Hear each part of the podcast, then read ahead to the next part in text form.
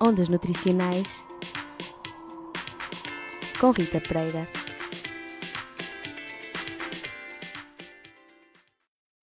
Se não falhas o teu treino diário no ginásio, se o teu batido proteico anda sempre contigo e se te tornaste fã de manteiga de amendoim nos últimos tempos, então mantém-te sintonizado. Esta emissão é para ti. Hoje vamos explorar um dos macronutrientes mais falados na onda do mundo fit dos dias de hoje.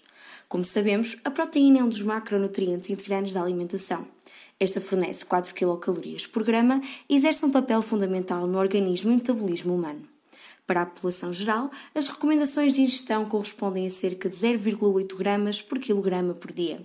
No entanto, para atletas e praticantes regulares de exercício físico, estas recomendações podem variar entre 1,2 a 2 gramas por quilograma por dia.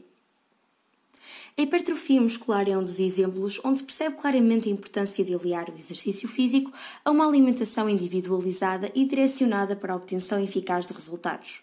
Convém assim começar por referir que a quantidade de proteína ingerida a cada refeição deve estar de acordo com a massa muscular que treinamos. Nada vale ingerir a proteína se não treinamos e não estimulamos a síntese proteica. Quanto à ingestão, o ideal é que seja bem distribuída ao longo do dia. 20 gramas de proteína de alto valor biológico equivalem, por exemplo, a 650 ml de leite de vaca, 3 ovos tamanho S ou a 100 gramas de carne magra ou peixe. No entanto, mais importante do que o momento e a quantidade da ingestão, se é um pré ou um pós-treino, é garantir que no final do dia ingeriste a quantidade de proteína e de aminoácidos essenciais necessários e que estás ainda num balanço energético positivo de 300 a 400 kcal para poderes hipertrofiar. Se és vegetariano, não te preocupes. A proteína vegetal também permite obter resultados. Tens é de aumentar as doses. Quanto aos aminoácidos essenciais, para assegurares um aporte adequado, podes combinar leguminosas com cereais.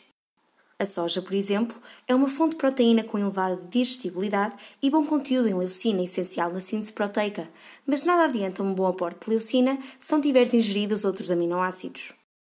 Por fim, falta responder à tão frequente pergunta: Dietas hiperproteicas não têm um impacto negativo a nível renal?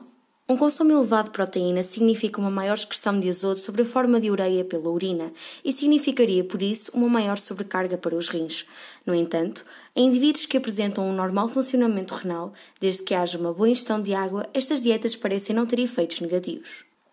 Quanto aos suplementos, antes de os começares a tomar simplesmente porque sim ou porque o teu amigo também os toma, aconselha-te com um nutricionista. Se tens objetivos específicos e queres potenciar os teus resultados de uma forma mais eficaz e inteligente, bem, também já sabes, aconselha-te com um nutricionista. Bons treinos e boas escolhas alimentares.